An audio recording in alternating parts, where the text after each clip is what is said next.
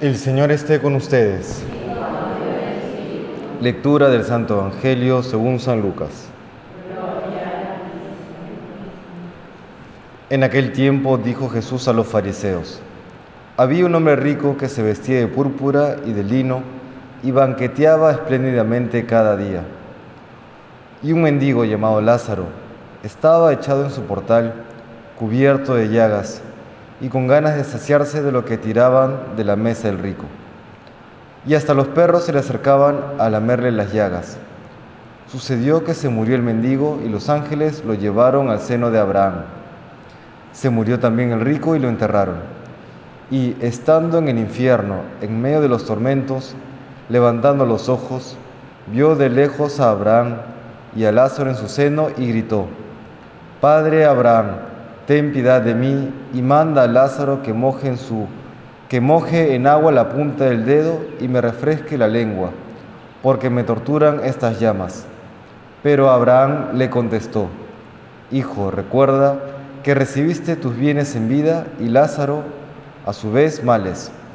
Por eso encuentra aquí consuelo mientras que tú padeces.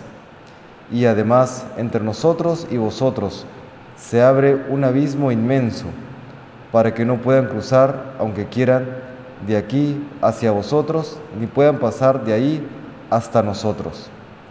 El rico insistió, te ruego entonces, Padre, que mandes a Lázaro a casa de mi Padre, porque tengo cinco hermanos, para que, con su testimonio, evites que vengan también ellos a este lugar de tormento. Abraham le dice, tienen a Moisés y a los profetas que los escuchen. El rico contestó, no, padre Abraham, pero si un muerto va a verlos, se arrepentirán.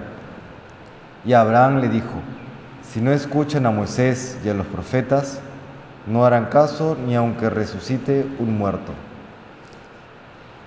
Palabra del Señor.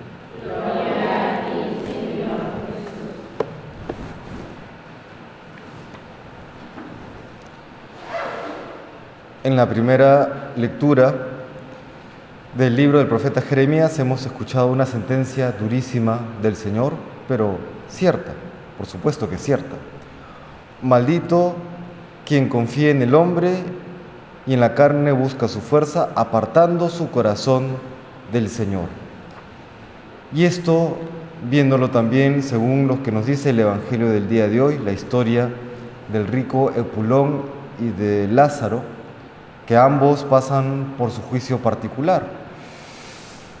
A veces ocurre en vida que aquellos que viven como si Dios no existiera, viven de lo más cómodamente, fruto de la corrupción, fruto de sus malas costumbres, en fin, pareciera que justamente viven bien porque se han apartado de Dios, porque viven como si Dios no existiera. Y uno podría preguntarse, ¿y dónde está la justicia?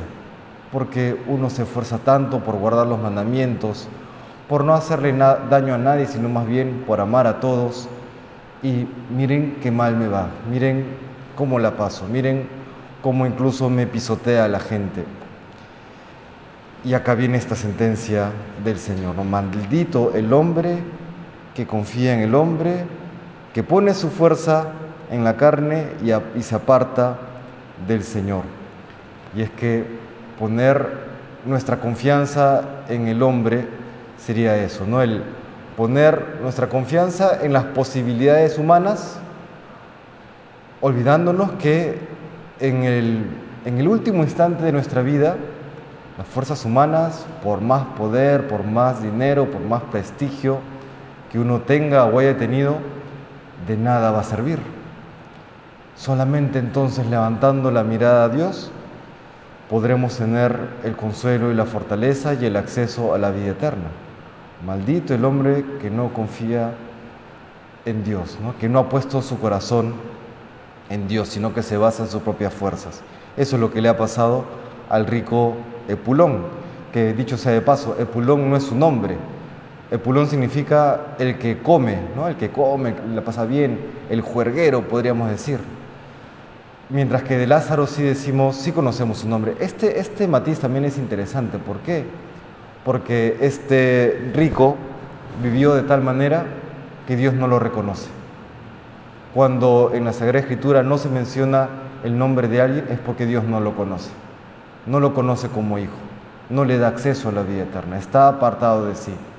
Mientras que Lázaro, Dios lo conoce por nombre y apellido lo conoce por nombre y apellido. Dios sabe quién es cada uno de nosotros, nos conoce.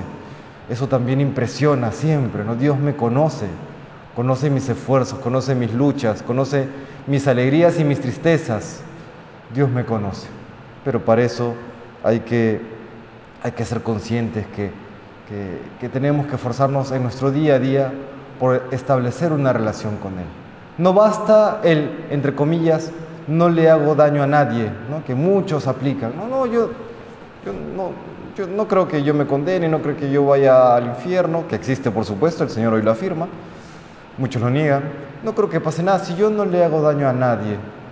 No, no necesito confesarme, yo no le hago daño a nadie. Sabemos que Dios nos pide establecer un vínculo de amor, un vínculo de amistad con Él y por amor a Él, amar al prójimo. Esa es la vida cristiana, esa es.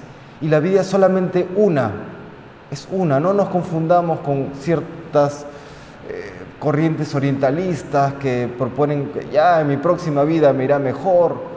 La vida es una y por eso hay que aprovecharla.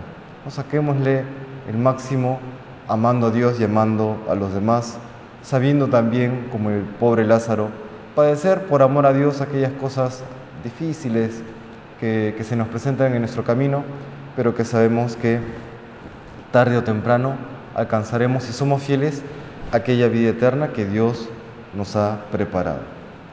Que el Señor nos bendiga.